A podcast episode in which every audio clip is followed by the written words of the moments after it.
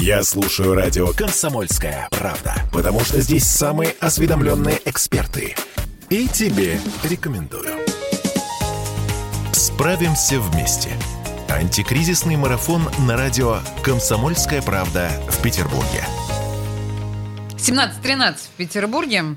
И мы э, пытаемся вместе с нашими гостями понять, как мы э, все вместе с помощью друг друга выживаем в это сложное время и, судя по всему, выживем. Голыми не останемся, это уже хорошо. Теперь э, насчет сыра. Да, ну, это на самом деле главное... Сыр — это боль. Это нет, была нет, моя нет, боль. Это, это главное, на самом деле, главный мем нашего интер... Им импортозамещения, да, которому уже сколько лет, с 2014 года у нас импортозамещение в той или иной степени происходит.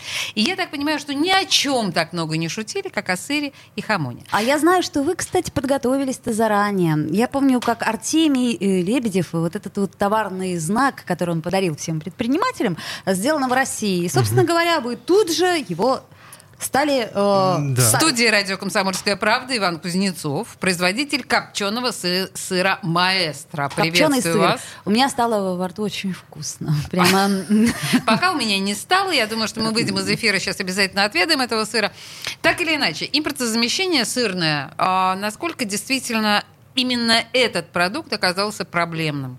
Понятно, что, я не знаю, там, поддел, ну, сделать какую-то ветчину или даже хамон, это не так сложно. Сыр. Ну, это хамон, максим... я тут с тобой поспорю. А, все очень просто. В России уникальная модель потребления молочных продуктов. Молоко состоит из двух основных составляющих. Это белок и жир. Да. Так.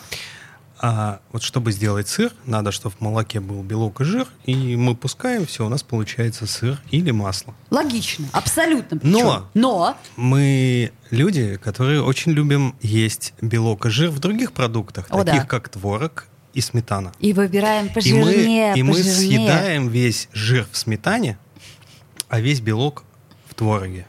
Так. И его не остается на производство масла и сыра.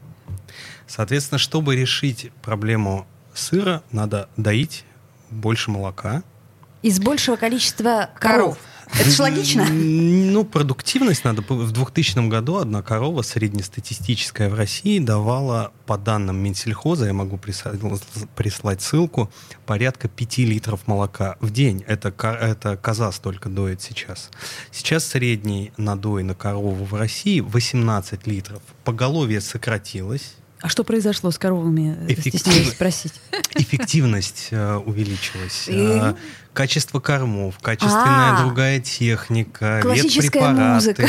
э, Нежность ветеринаров. Бычье семя стало доступно из Канады и США. Там с продуктивностью работают, конечно. Я думаю, что теперь мы об бычьем семени из Канады и США можем э, забыть на несколько дней, э, не- не- дней, на несколько лет. Да, на несколько лет. Поэтому про бычье семя, наверное, иностранное мы не будем, будем обходиться своим. Так или иначе, если мы говорим, вы, когда вы запустили ваше производство?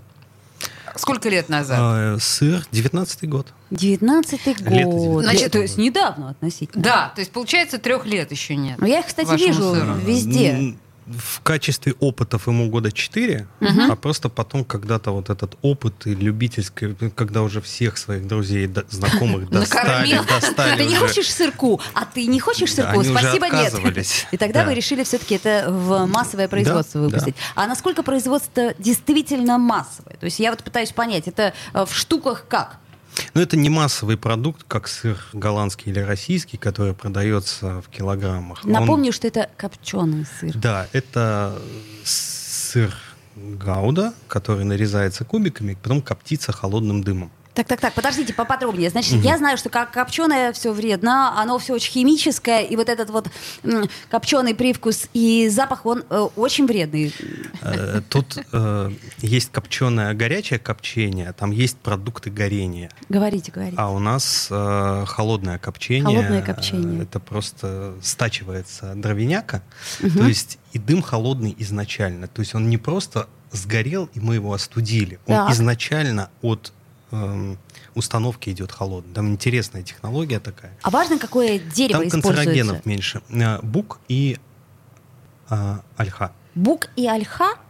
Ого. Господи, боже мой, как- какие, какие тонкости, чтобы Нет, это прокоптить правда. сыр, нужен Важно. бук. Серьезно? Или ольха. Хорошо. Хорошо, я поняла. Но если а, мы говорим, я просто не просто так вас спросила, сколько лет вы производите ваш сыр.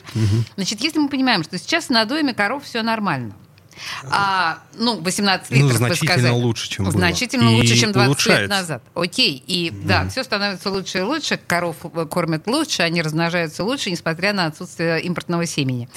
Но так или иначе, мы понимаем, что сыр в магазинах, а как бы это помягче сказать, плохой. Отечественный сыр в магазинах в большинстве своем плохой. Объясните этот феномен. Почему у нас не получается его делать? Он похож на, на мыло. э, Резину, картон или и резину. остальное. Но вот, кстати, тут э, мы не пробовали.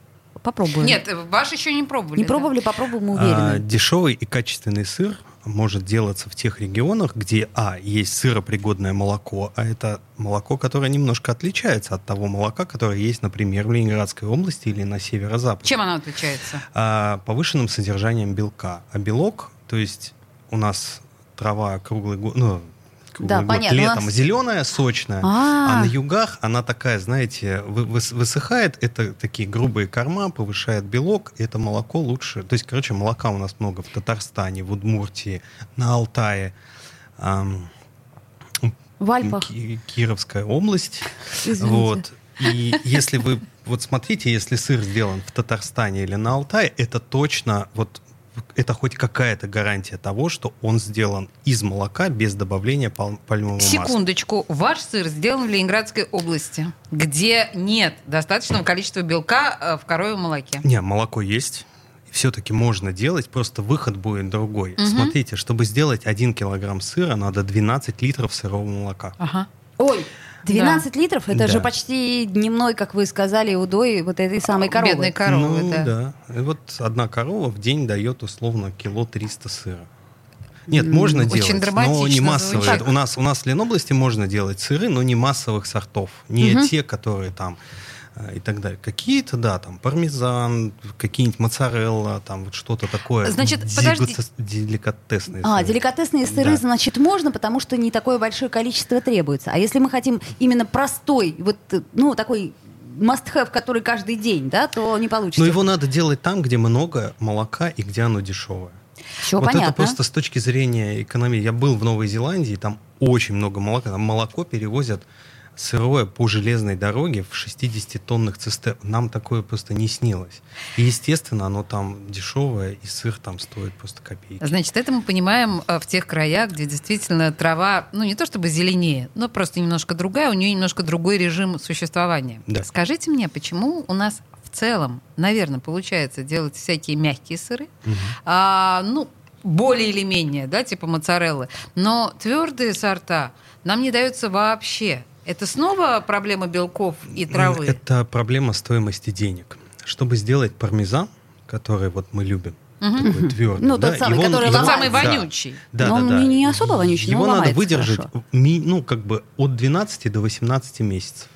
То есть ты 12 месяцев Не каждый день закупаешь молоко, платишь всем, закладываешь этот сыр на хранение, он созревает, ты его ходишь, переворачиваешь и так далее, так далее, так далее. А Сколько у нас кредиты стоят? Ну, зачем? Ты заработаешь только через полтора года, ты начнешь. Он, он просто не будет дешевым. Да, у нас есть фермер из Ну, Московской пармезан области. вообще не дешевый сыр. И тем в не Италии менее. я его брал по 12 евро за килограмм, Окей. когда туда еще можно было ездить. в 19 Ну, вообще-то году. правда, я тоже Да, помню. я То есть поняла. это... А, То есть куда проще, что называется, выпарить немножко там чего-то около моцарельного? Простой пример. Да, конечно, так проще. Мгм. Моцарелла делается один Я полтора понимаю дня. Прекрасно, есть- Свежий как она сыр, э, делается, да. молодой сыр, Да, да. она... Ты его сделал, продал, у тебя сразу деньги. Мгм. Не через полтора года. Вот э, знаете, как у нас, вы, наверное, знаете, что с курицей в России нет проблем. О, да, конечно. 42 дня вложил, через 42 дня цыпленочек, яичко, и все, ты уже продал бройлера. То есть с курицей проблему решили. Потом решили проблему со свининой. То есть она растет там сколько, 6-7 месяцев. Мгм. И отправилась. Сейчас решается проблема с говядиной, но это год-полтора. Поэтому у нас говядина пока еще дорогая. Но туда уже пошел процесс. То есть Мгм, вот мгм. я думаю, что твердые сыры мы увидим. Ну, я знаю, в Псковской области неплохой завод есть. В Московской области сыроваров вообще как этих... Как, собак телезных, вы хотели Ну да, сказать. Ну, короче говоря, они есть. Слушайте, у меня самый главный вопрос. Э, Вот вам чего не хватает от власти? То есть какой помощи вы ждете от нашей власти? Тут можно По- либо... пом- Поменьше зарегулированности. То есть потому по- что... по- побольше в покое оставить, да, в данном Ну, случае? то есть ввели, например, систему «Честный знак». Ну, это, это очень сложно. Это когда каждую единицу продукции, Мгм. неважно, делаешь ты йогурт или сыр по 100 грамм, Так. ты должен клеить на них, по сути, акцизную марку, которая стоит 60 копеек, для О! которой надо э, купить определенное оборудование. Если ты мелкий производитель, это... Это все, Бессмысленно, это да? все, ну это не бессмысленно, это все просто в цене сыра скажется. Так, То есть, если вы сейчас купите любую молочную продукцию, вы увидите такой QR-код на ней, да. отсканировав который, то есть за этой, за этой баночкой йогурта или пачкой сыра закреплен индивидуальный цифровой код в государственной системе. Ты за него должен заплатить, ты его должен нанести, наклейку, А потребитель-то знает о том, что этот QR-код куда-то ведет? Э, вряд ли. Боюсь, что нет. Но Не мы же с тобой не знаем. Если Я мы с тобой не знаем, то, наверное, большинство не знает. Слушайте, ну, в общем, я поняла. На самом деле мысль предпринимателя Ивана Кузнецова прежде всего в том, чтобы не непосредственную помощь получить от руководства, а, А не власти. усложнять жизнь. Просто не мешайте, не влезайте, и будет, может быть, немножко легче работать. Э, В студии радио «Комсомольская правда» был производитель копченого сыра «Маэстро» Иван Кузнецов. А, Мы пытаемся договориться, как выжить в изменившихся условиях и как, собственно говоря, помогать друг другу. Буквально через пару минут после рекламы мы вернемся в эту студию. Спасибо большое, Иван. Спасибо вам. Справимся вместе.